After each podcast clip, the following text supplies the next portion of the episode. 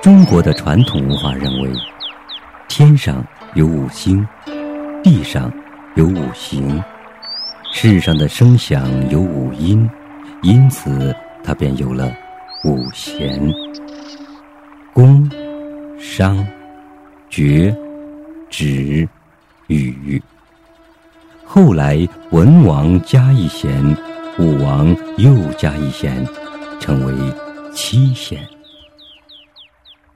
七弦琴，中国古琴，音色深邃而红，造型沉稳而美，内心里蕴藏了无穷秘密。琴弦上震动着千古风骚。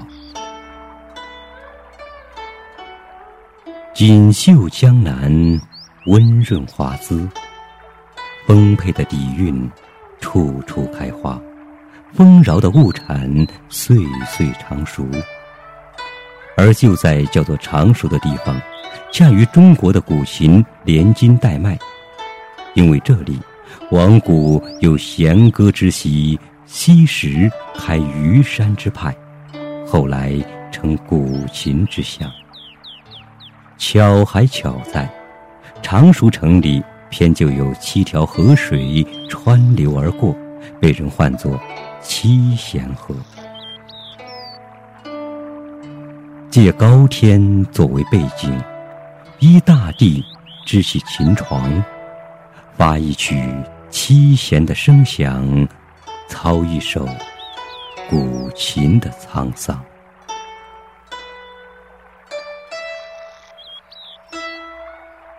第一章：岁月的弦歌。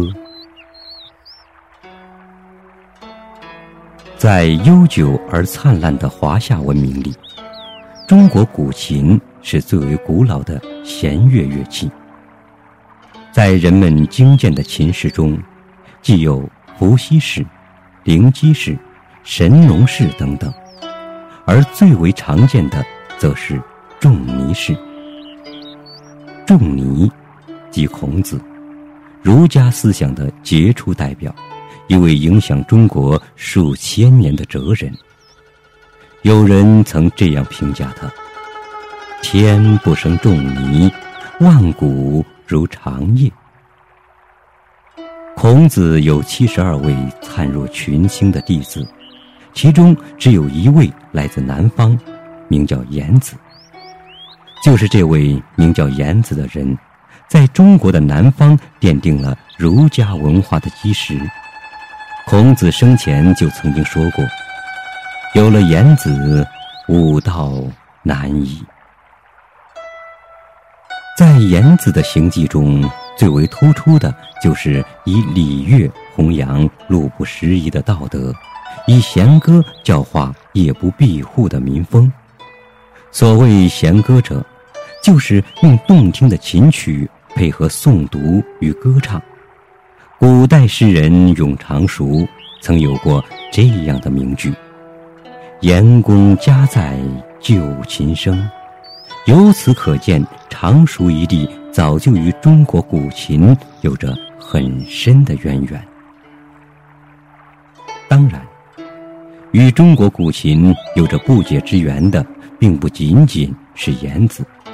因为孔夫子本身就是一位操琴度曲的琴人，可以说，影响深远的儒家文化思想，在最初的原创时期便已在中国古琴的音乐中注入了中正平和的基调。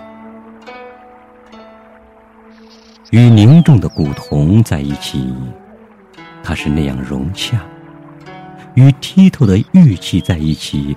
它是那样匹配，与华贵的丝绸在一起；它是那样亲近，与晶莹的瓷器在一起；它是那样和谐。浑朴如《诗经》的色彩，平滑似《离骚》的光泽。中国古琴，在绵延的岁月里。就这样，以它的太古之音，以它的七弦之响，回荡于庙堂之高，诉诸于江湖之远。古琴上的一个个年号，留下了时间的驿站，也留下了文化的阳关。尽管魏晋告别了两汉，尽管两宋告别了隋唐，但是那七根中国古琴上的丝弦，却穿越了无数次寒来暑往，连接着古代与今天。